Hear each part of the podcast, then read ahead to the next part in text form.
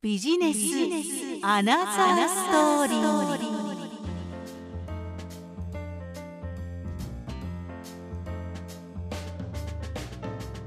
ビジネスアナザーストーリー。こんにちは吉川雅子です。この番組はビジネスの表面的なことではなくそのベースにあるもの経緯や思い過去や未来について伺っていく番組です。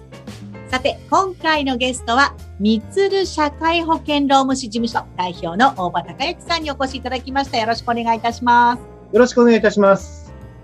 さあ、今日は大場さんのアナザーストーリーたっぷり伺っていきたいと思いますけれども、まずは大場さんが代表されています、みつる社会保険労務士事務所。改めてですね、社会保険労務士さんのお仕事領域なども含めてお話しいただけますでしょうか？はい、かしこまりました。社会保険労務士の業務はですね、大きく言うと2つに分かれます。1つは年金相談ですとか、年金の支給申請の手続きですとか、こちらはですね、主に個人のお客様が対象になります。でですね、年金は実はですね、老後になった時だけもらえるものではなくて、あの、障害になられた時、ご家族が亡くなられてしまった時なども受け取れることがあります。で特にですね、障害の状態になられた時の申請の手続きって非常に実は煩雑で、障害の認定をもらうのもなかなか大変ということがありまして、あの専門家である社労士にご依頼されるケースが非常に多く、障害年金のことを専門に活躍されている先生も多くいらっしゃいます。もう一つはですね、会社を立ち上げた時ですとか、あと従業員が入社退職された時などの労働保険とか、社会保険のお手続きをはじめとした、まあ、会社様を対象にした業務になります。こちら弊社では主に会社様を代表長とした業務を受けたまっております。こちらの方ではね、各種お手続きのほか、え給与計算ですとか、あと、ま会社のルールブックといいますかね、就業規則というのもあります。ですとか、就業規則に関係した各種、え規定の作成ですとか、あと見直し、あとですね、賃金制度や評価制度の作成から運用まで、あと社員向け、管理職向けの研修やセミナー、主に事業者向けと人事、労務短所当社向けのまた研修セミナー、であと労務関係各種ご相談、助成金のご相談など、えー、社会保険労務士の仕事非常に幅広く多岐にわたります。弊社が得意としている分野は2つあります。1つは給与計算と賃金制度の構築運用です。私自身がそういったま賃金ですとか、あの数学的なところが得意なところがありまして、まあ、その分野を活かして、ま、理論的な賃金制度の提案をさせていただいております。でもう一つはですね、企業研修とセミナーです。えー、弊社では、えー、分かりにくい労働法や公的保険について、紙芝居の要素を取り入れた研修やセミナーを行っております。こちらについてはまた後ほどお話しさせていただきます。はい、ありがとうございます。社会保険労務士の方って実はすごく業務が広いんですね。はい。で、会社対応だけかと思ったら、個人での相談っていうのも可能なんですね。はい、そうですね。個人、えー、個人の多分年金の申請ですとか、あとはその個人的な労働相談ですとか、私は会社側であのお仕事させていただいてるんですけども、個人向けのお客様、あの個人の例えば解雇されてしまった方からの労働あの相談ですとか、そういうのを受けている先生もいらっしゃいます。なるほど。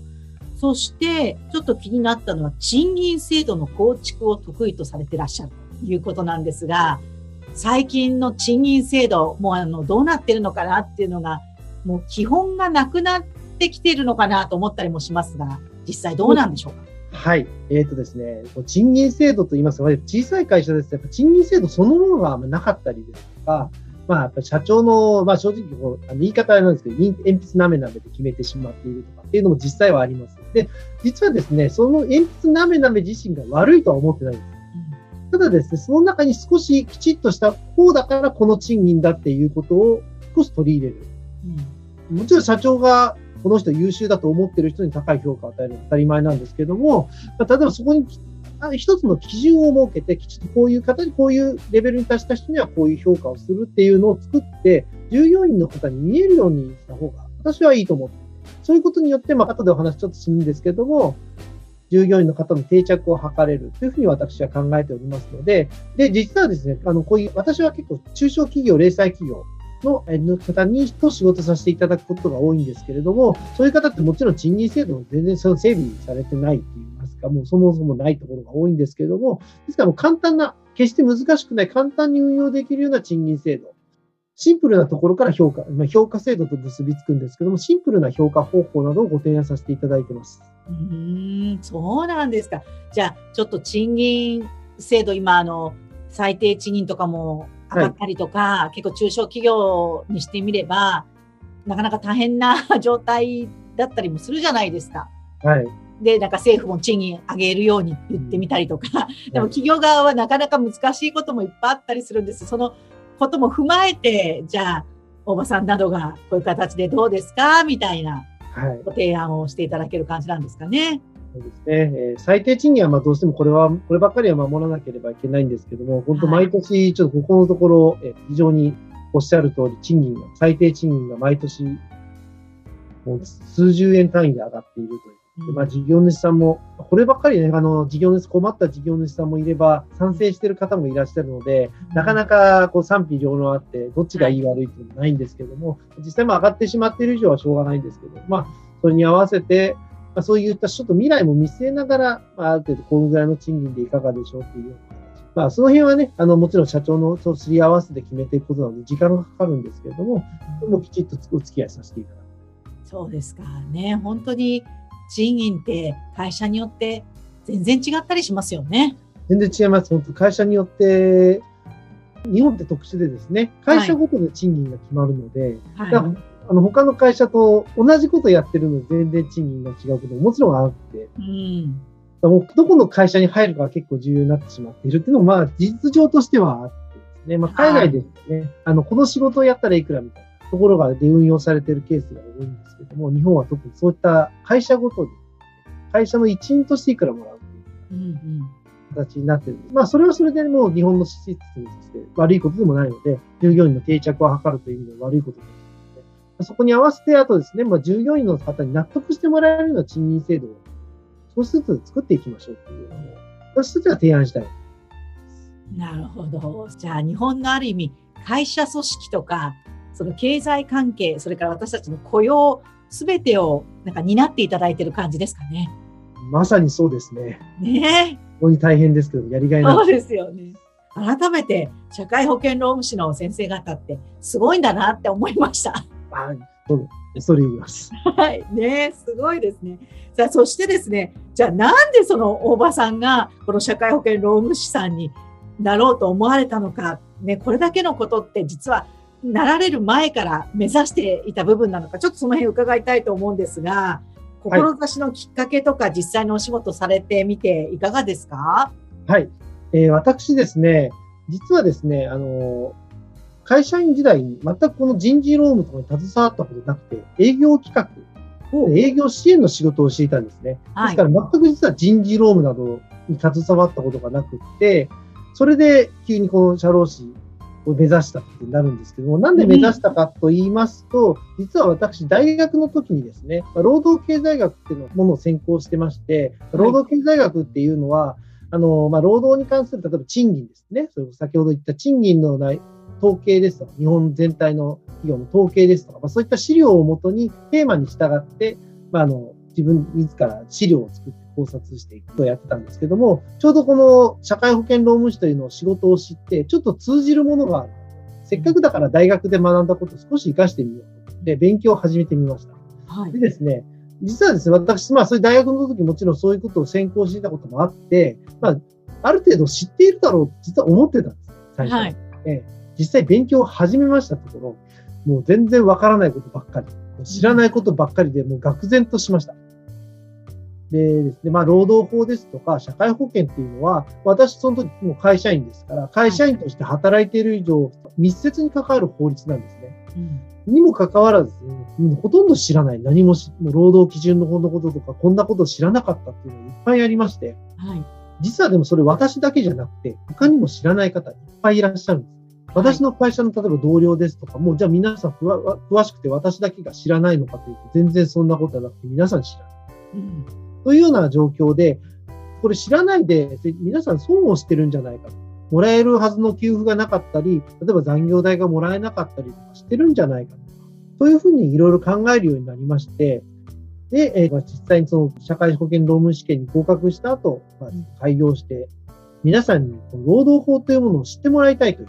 うん、勉強していくうちに皆さんに知ってもらいたいと思うようになったのが、はい、えー、一つきっかけです。はい。その後ですね、まあ、社会保険労務士を志す前にと、まあ、えー、社会保険労務士になった後、まあ、社会保険労務士の仕事がどんなイメージを持っていたかと、そのままギャップなんですけれども、はい、当初ですね、やっぱ社会保険労務士っていうと、なんかやっぱり手続きですとか、まあ、人事労務の事務員ですとか、事務の仕事がメインだと思って、そういう印象を持っていて、まあ、どちらかというと事務処理能力が問われる仕事という印象を持っていました。で、実際ですね、社会保険労務士だって仕事をさせていただくとですね、まあ、それはそれであるんです。事務処理能力はもちろん問われるところはあるんですけれども、どちらかというと、それよりもですね、すごく自分の人間力が問われる。と言いますか、人と接する仕事。というふうに感じました。はい。でこれですね、本当今思うと本当その、それもそうなんですね。もうそれもそのはず。実は、社会保険労務士というお仕事は、え会社の資源である人、物、金、そのうちの人、つまり会社と従業員の関わりに携わる仕事です。うん、ですから、事務処理能力ももちろん必要なんですけども、会社の組織を、例えば従業員さんというトラブルです。まあ、そういうところを解決したり、まあ、未然にあったトラブルを未然に起こさないように、会社のシステムを見直してあげるですとか、まあ、そういったことがあって、非常にこう、社長ですとか、社長とのコミュニケーション力、社員の皆さんのコミュニケーション能力、非常に問われる仕事です。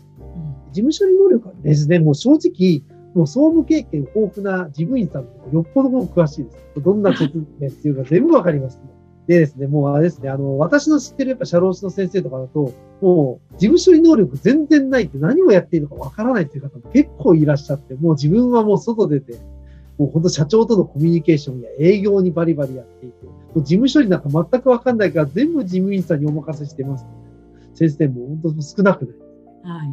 もうそのぐらいやっぱり人との関わりが重要になってくる。その事務処理能力も大事なんですが、やっぱ人との関わりがすごく大事というような仕事だっていうのを、社会保険労務士を心づま出す前と後で感じました。そうです。もともとあれですか、大場さんはその人と関わるとか、コミュニケーションを取るっていうのはお好きな方でしたかえっ、と、人と会うこと自体は私も実は嫌いじゃなくて、すごくあの、好きなんですけれども、はい、まあ、それで皆に好かれているかどうかっていうのは、まあ、微妙なところではあるんですが、人と、あの、人とコミュニケーションを取ること自体は私も好きで、実際ですね、前の仕事でも、まあ、営業支援という分野だったんですけれども、はい、実際に営業さんと一緒に、お客様のところに行って説明させていただいたりですね、私の思いを、営業、その企画に込めた私の思いを語ったりですね、うん、することはありましたので、まあ、人と話することは過去問にもありました。でもそれ以上に今社会保険労務士になってからの方が求められます、ね。ああ、そうですか。えー、じゃあ本当に社会保険労務士の皆様方はいろんな方とコミュニケーションを取る中で問題解決を一緒にしてくださるという感じなんですかね。おっしゃる通りです。ね、なんかあんまりそのお願いするまでもない、相談するまでもないって思ってしまいがちな会社の経営者の方々もまだまだいらっしゃるかとは思うんですけども、はい、そうやってその書類、法律だけじゃなくて、まずはその会社の中のいろんな側面についてお話をして相談して、でどうしたらいいかっていう、ね、解決を一緒に図ってくださると、はい。えー、方なんだっていうのが少しでも分かっていただけるといいですね。今改めて社会保険労務士っていうのは会社にとって必ず顧問契約っていうんですか？なんか、なくてはならない。まあ、よくあの、弁護士さんとか税理士さんとかって言いますけども、はい、社会保険労務士の方も一社に一人という形なのかわかりませんが、必要だったりするのかなって改めてすごい今感じましたが。そうですね。まあ、あの、もちろん顧問契約として、あの、きっちりお付き合いさせていただくのも私の理想だとは思ってるんですけども、なかなかね、あの、まあ、そうは言っても、費用もかかることですから、そう簡単に顧問契約まではっていうことも、まあ、社長さんももちろんいらっしゃると思うんですけれども、私の場合はですね、スポットの手続きの方も受けたまっておりますので、例えばその毎月の顧問契約まではいらないけれども、ちょっと相談に乗ってほしいですとか、ちょっとこの手続きわかんないからお願いしたいですとか、そういったことも受けたまわりますので、ぜひお気軽にご相談いただけたらと思います。例えば、スポットでっていうのは、ちょっと具体的にはどういうものがありますか？可能性として。具体的に多いのがですね、例えばスポットですと、例えばですね、会社を立ち上げたとき、スタートアップのときに、まあ、労働保険とか社会保険適用事業所っていうんですけど、として、まあ、てあの、立ち上げるための手続きがいるんですけども、結構面倒なんですね。はい、で、最初、例えば一人二人雇って、しばらくはそのままだ。だけど、最初、雇った時の手続き、そこだけで、まあ、新しく事業所を立ち上げたので、その手の労働保険と社会保険の手続きをしてほしいよっていうようなスポット依頼は非常に多いです。そうですね。あの、就業規則という、先ほど申し上げましたけど会社のルールブックっていうものが、ちょっともう10年、20年放置してある。まあ、よくあるんですよ。こちらをちょっと点検してほしいです。で場合によってはちょっと手直しをしてほしいです。そういったようなご依頼いただくこともあります。ね、なかなかその経営の部分において、今特にコロナ禍だったりするので売り上げがとかいう方に目が向きがちなんですけども、はい。それを支える従業員の皆さんの、いわゆる待遇面だったりとか、伴う支出面だったりとかっていうところも見ていかないといけないところではありますよね。そうです。別に給料を上げろと言ってるわけでももちろんないんですけどね。はい。そうではないんですけど、従業員さんが定着するようなシステム作り、まあ、先ほど申し上げた評価制度、賃金制度なんかもそうなんですけども、従業員さんが納得して会社に居続けられるような環境づくりのお手伝いをするということも非常に大事です。あの従業員さんがやっぱり辞めてしまうとか、でも非常に会社にとっては、えっと、痛手になります。うん特にですね、優秀な社員さんが辞めてしまうようなことがあると、また一から教育しなければならない、一から採用もしなければならない、教育もしなければならない、非常にコストがかかる。そういったようなリスクを少しでも減らすということが大事かと考えています。はい、ありがとうございます。そして、えー、先ほど冒頭で少しお話しいただきましたが、研修にも力を入れていらっしゃるということなんですが、はい、これは、その会社の経営者の方だけじゃなくて、その従業員の方向けの研修でもあるんですかね。はい。研修はですね、えー、事業主様向けのセミナーもありますし、人事労務担当者も含まれますけれども、あとですね、管理職向けの研修ですとか、社員向けの研修、一般社員向けの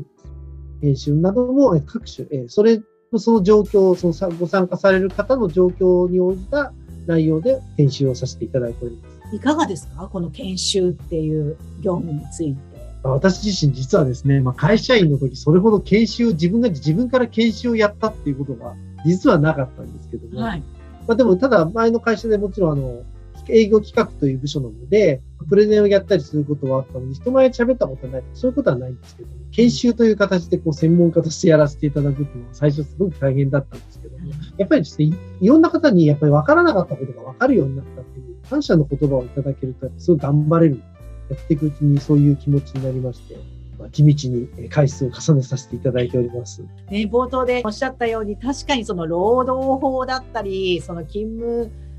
状態に合わせてこういう法律が関わってくるとかっていうことって、あんまり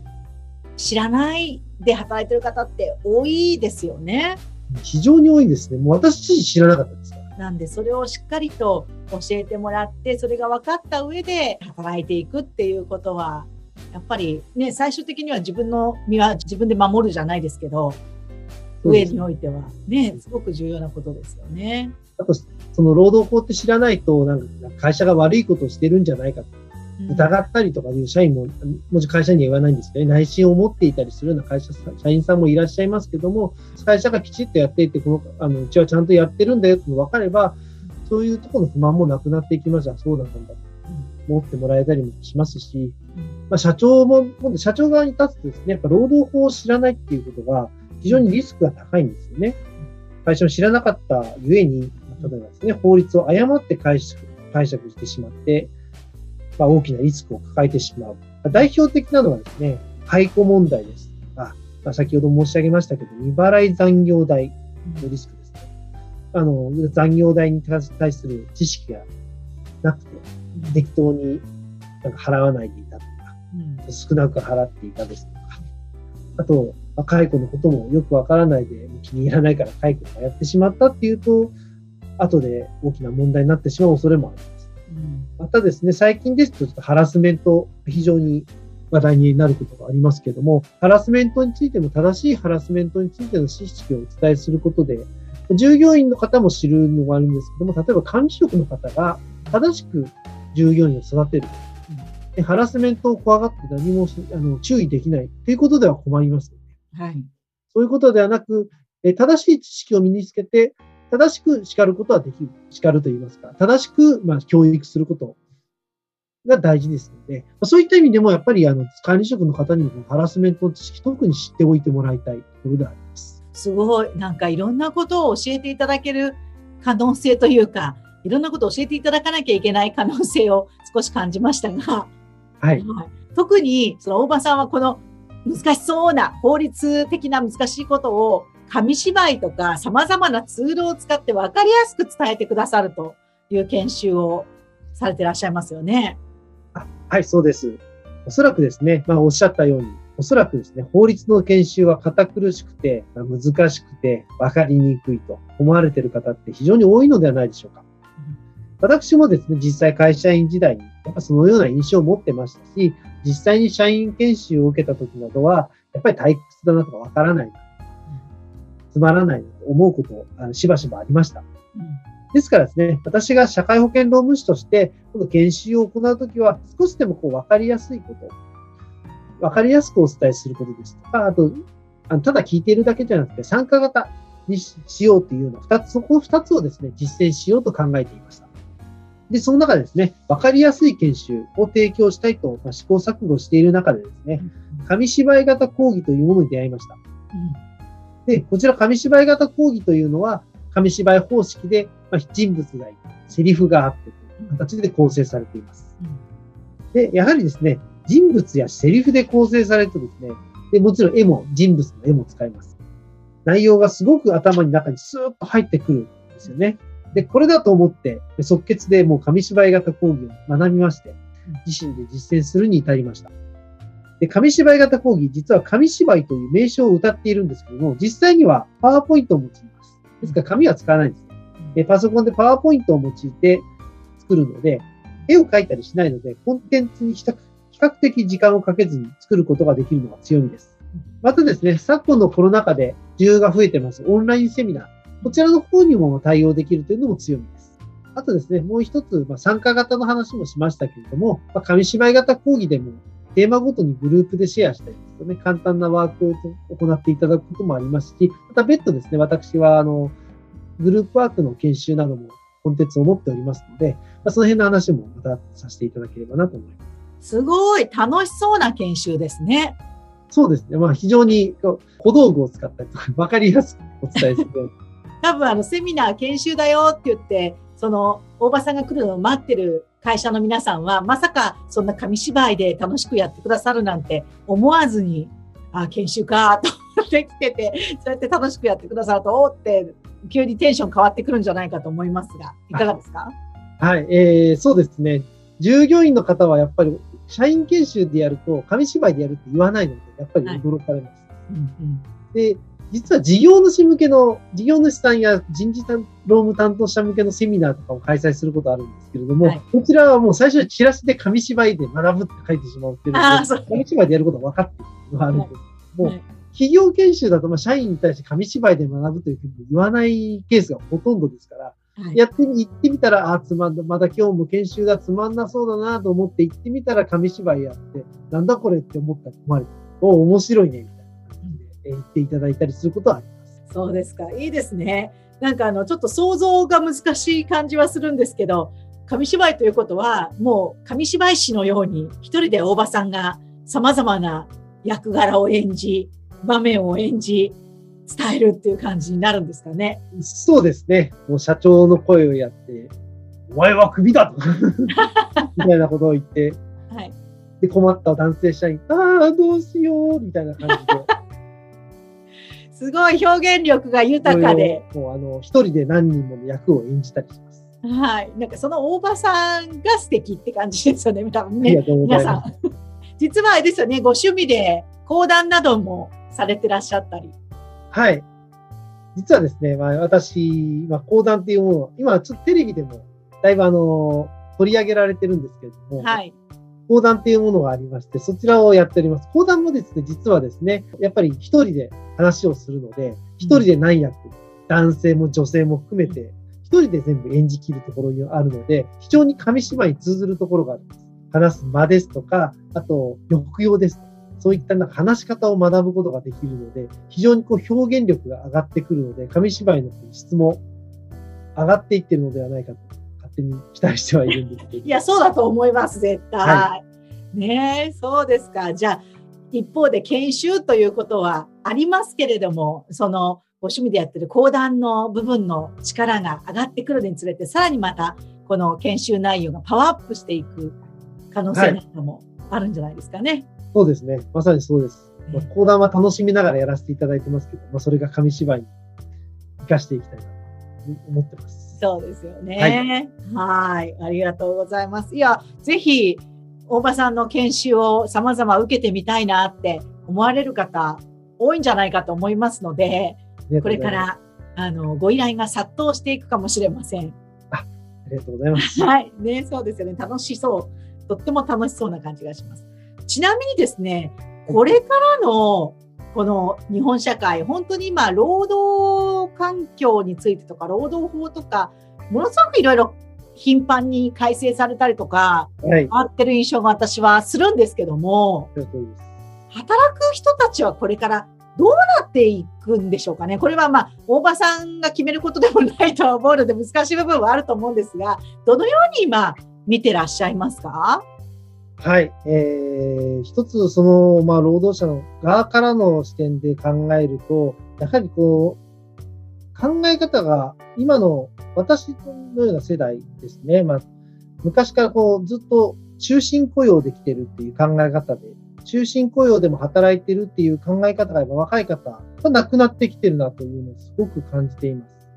はい。今までは、あの、会社ある程度労働法を破っている、まあ、破っているって言い方悪いんですけども、少し守らなかったり、適当な、やっぱその先ほど言った評価制度があったり、適当だったりしても、まあ、会社に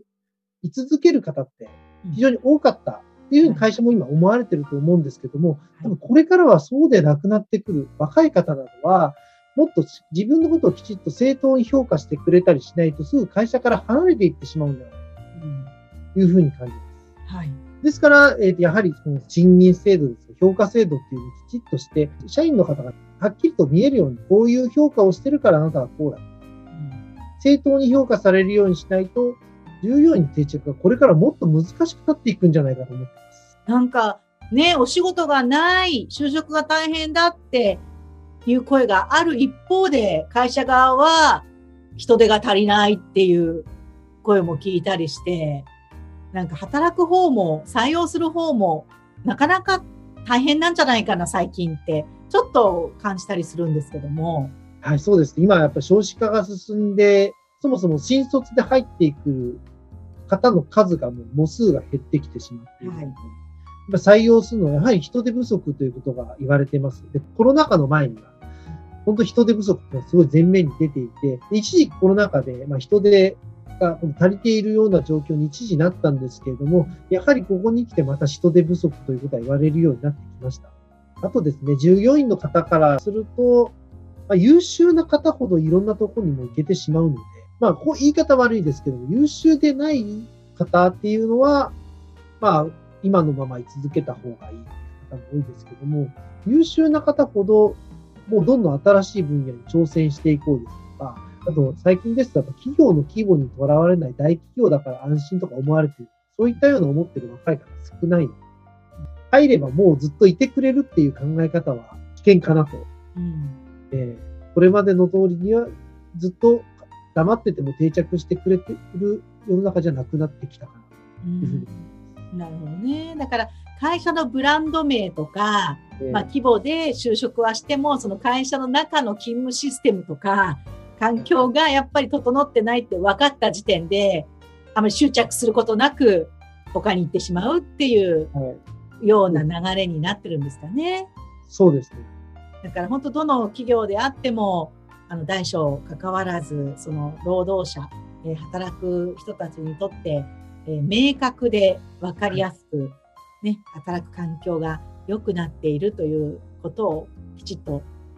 設定しておくことがはい、ますます重要になりそうですね。はい、おっしゃる通りです。ね。というと、本当にあの、社会保険労務士の方々のご活躍の幅がより一層広くなり、重要度が増してくるような感じもいたしますが、大場さんの今後の、なんかご自身の展望といいますか、これからこんなことみたいなのがあったりいたしますか？そうですね。私自身としては、やっぱもっと多くの人に労働法のことを知ってもらうために、やっぱり社員研修、特に先ほど申し上げた紙芝居型講義の質をどんどんどんどんブラッシュアップしていきたい。またですね、今コロナ禍でちょっと対面式のグループワークってなかなかできない状況なんですけども、先ほど申し上げましたけれども、カードを用いたコミュニケーション研修なんていうのを私実は、えご用意しております。はい。え今後ですね、まあ、先ほど消化制度とあの合わせまして、従業員間のコミュニケーション、きちっとですね、ノミニケーションではなくてコミュニケーション、これをきちっと構築できるようなセミナー、セミナーを通じてですね、コミュニケーション構築していけるようなセミナーも展開しておりますので、その辺ももしご興味がありましたら、もうあのぜひお声掛けください。従業員の定着のためにも非常にあの有効な研修になっております。ああ、そうですか。でなかなか本当にあのコロナ禍でえー、オンラインで仕事してたりっていう方々もいらっしゃったり、なかなか直接コミュニケーションを同じ社内でも取るのが減ってしまっていたりしますよね。そうですね。あともう今、先ほどちょっとノミニケーションって話しましたけど、若い人飲み会行きたがりませんか？そうですね。飲み会でコミュニケーションを取る方もいますけれども、はい、そうでなくて、そうじゃなくてもコミュニケーションを取れるように、やっぱ社内でもそういったきちっとした研修をやった方が、やはり、えいいかなとそうですね。で飲みに行ったらそれは残業代つくんですかって言われちゃったり、ね、そういう方もいらっしゃいます。世代が いるみたいそういう相談も受けります。あ、そうなんですね。社会に合わせていく必要もあるのかなというふうに思います。さまざ、ま今日もお話を伺いましたけれども、じゃあ、大場さんにとりあえずちょっと一回相談してみたいとか、こういうことなんです、やってもらえないですかとかあったらどうしたらいいでしょうか？まずはですね、お気軽に直接でもいいですし、メールでもいいですし、Facebook で繋がっている方であればメッセンジャーでも結構です。あの、はい、もうお気軽にまずはご相談いただいて、そうしましたら私の方からまたお返事差し上げます。はい。いわゆるですね、まあ私思っているのは、いわゆる資料と呼ばれる人ですね。まあ先生って呼ばれたりですね、まあ敷居が高いと思われがちです。私はそんなこと全然ないと思っていて、もう些細なことでもお気軽にご相談いただきたいと思います。はい、社会保険労務士はですね、私の中での考え方なんですけれども、はい、会社にとって町の診療所というふうに思っています。やっぱりですね、大きな問題になってしまうと、お力になれなくなったことがありまして、例えばですね、まあ、病院に例えると大きな病気になってしまう。でその大きな問題になる前に定期的に検診、私の場合です点検。をして、まあ、問題が見つかれば、まあ、例えば修正して、病院に置き換えると治療する。うん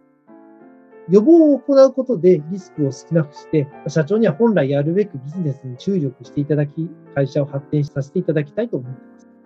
なので、もうお気軽に町の診療所だと思って、お声掛けしていただきたいなというふうに思っています。で弊社ではですね、先ほど申し上げましたけども、お手続き一つからスポットの依頼でも受け付けております。ちょっと例えばですね、まあ、手続きやってほしい、少しうちの就業規則見てほしいです。そういったことも受け付けております。はいぜひお気軽にご相談いただきたいと思います。はい。ありがとうございます。なんか最近は育休とかっていうキーワードもあちこちで聞こえるようになって、そういったのもご相談でありますかね、はい、はい。育児休業についても先ほどもこれからも男性の育休も積極的に取得させるような動きが出てきてますので、そのあたりのご相談も受けたまっております。はい。ということで、ちょっとね、引っかかるワードがいくつかあったんじゃないかと思いますので、気になった方は、ぜひお気軽にまずはね、おばさんに相談されるといいのではないかなというふうに思います。では最後になりますが、おばさんから今聞いていただいている皆さんにメッセージをお願いします。